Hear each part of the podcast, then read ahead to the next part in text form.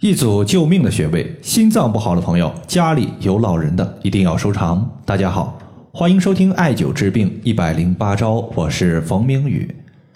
有一位朋友他说，我最近频繁出现心脏区域的疼痛，还有胸闷的问题。去中医院检查后，医生说是心阳不振。我问他啥是心阳不振，医生只说是心气虚、心阳虚。我自己呢也听不懂，想问一下老师，这个问题该怎么办？心阳不振之中的心阳，其实就是心脏的阳气。阳气是推动体内血液和水液运行的一个原动力。如果一个人他阳气没有了，气儿没有了，那就代表他去世了，死了。类似于西医之中的一个心悸、心律失常、冠心病、休克以及心力衰竭，都有可能会出现心阳不振的一个症状。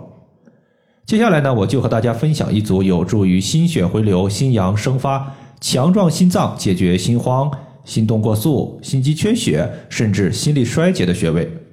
这组穴位呢，一共包括四个：巨阙穴、细门穴、中脘穴以及足通骨穴。第一个，咱们先说的就是巨阙穴，振奋心阳，也就是提高心脏的一个功能。我们常用的配穴方法就是枢木配穴法，用心的背腧穴再搭配心的募穴，而巨阙穴其实就是心的募穴。这个木字怎么写呢？就是我们募捐的募，募集的募，最下面是一个立字。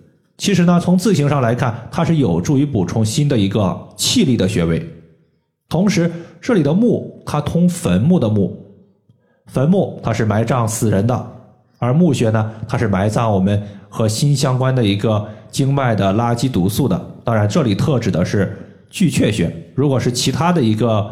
募穴的话，它埋葬的是本经络的一个垃圾毒素。巨阙穴能把心经运行过程中所产生的一个垃圾毒素排出体外，使我们心经顺畅，同时还有助于调补心气。这个穴位在肚脐上六寸的位置。第二个，咱们要说的是细门穴。细门穴它是心脏病患者病症发作时的急救穴位之一，大家一定要记牢。我记得有一次在过年期间，在一个朋友的家里聚餐。我朋友的一个爷爷呀，他在聚餐过程中忽然就捂住自己的一个心口，并且呢头上开始冒汗，脸色苍白，连说一句完整的话都特别难。我一看，估计是心脏病犯了。问了一下朋友的家人，家人说呀，这个老人家确实有心脏病的一个既往史。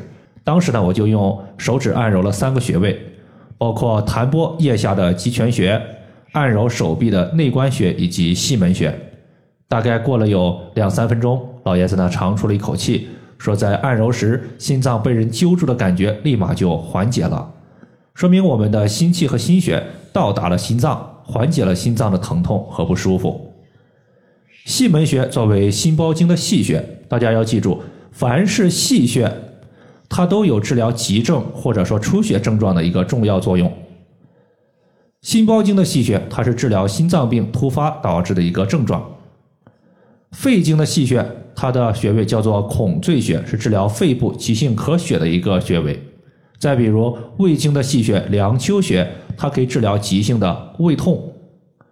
细门穴呢，它的具体位置是在手腕横纹上五寸两条大筋之间。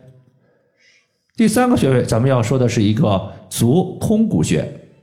这个穴位呢，和通骨穴相通的还有一个穴位叫做腹通骨穴，一个在腹部，一个在足部。